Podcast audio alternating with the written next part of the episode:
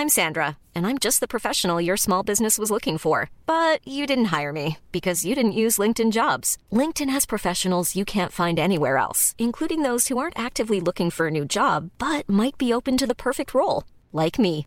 In a given month, over 70% of LinkedIn users don't visit other leading job sites. So if you're not looking on LinkedIn, you'll miss out on great candidates like Sandra. Start hiring professionals like a professional. Post your free job on linkedin.com/people today.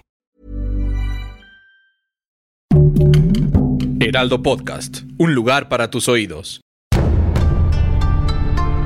El medallero, las noticias más relevantes de los Juegos Olímpicos.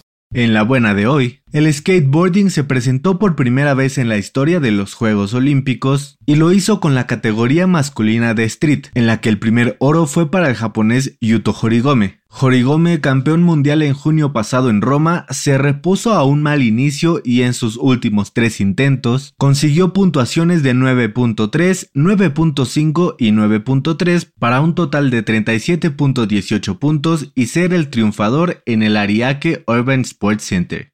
Brasil, una de las potencias de esta disciplina, contaba con tres representantes en el estreno del Street, pero solo Kevin Hoffler logró el podio en segundo lugar con 36.15 puntos, mientras que el bronce fue para el estadounidense Jagger Eaton con 35.35.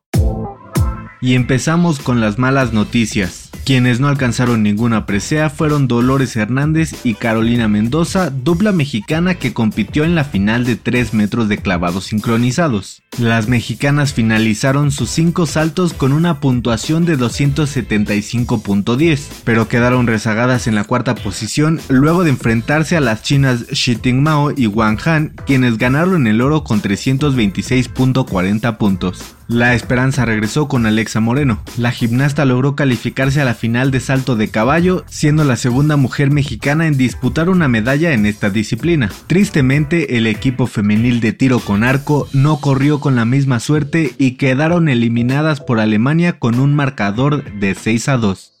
La jornada tampoco fue positiva para las tenistas mexicanas Renata Zarazúa y Juliana Olmos, quienes se despidieron de los Juegos Olímpicos 10 días después de su llegada ante las españolas Paula Badosa y Sara Sorribes. El partido de eliminación favoreció a las europeas en tres sets de 6-2, 6-7 y 10-7, aunque la última manga se decidió bajo el formato Super Tie Break, que da el triunfo a la primera pareja que acumule 10 puntos directos. Así México se quedó sin participantes en el tenis después de reaparecer por primera vez desde Atlanta 1996, cuando fue su última actuación.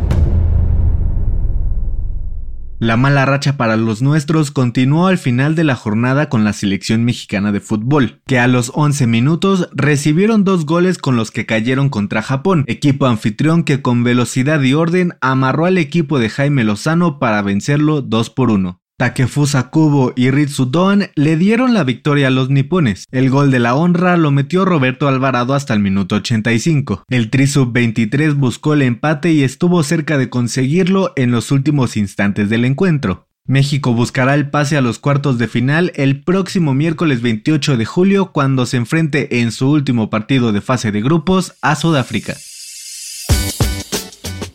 El dato curioso de hoy es sobre la cuatro veces campeona olímpica Simone Biles, la gimnasta artística más condecorada de la historia. Seguramente has escuchado su nombre. Durante la madrugada hizo su debut en Tokio 2020. La estadounidense presume 10 medallas de oro en campeonatos del mundo y 4 más en los Juegos Olímpicos de Río 2016. También es la primera deportista en tener su propio emoji en Twitter. Sí, tal como lo escuchaste. En la imagen utilizada en redes sociales, Biles es representada como una cabra con unas mallas y una medalla de oro en el cuello, en referencia al título de la mejor gimnasta de la historia, Greatest of All Time, cuyas siglas en inglés son GOAT, palabra que significa cabra en inglés. Ahora ya sabes cómo puedes acompañar tus publicaciones y ser parte de los miles de usuarios que esperan por esta campeona en Tokio 2020.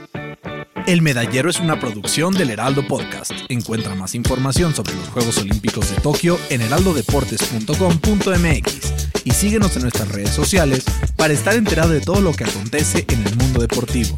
Twitter arroba heraldodep-mx, Instagram arroba el heraldo deportes mx y encuéntranos en Facebook y YouTube como el Heraldo Deportes.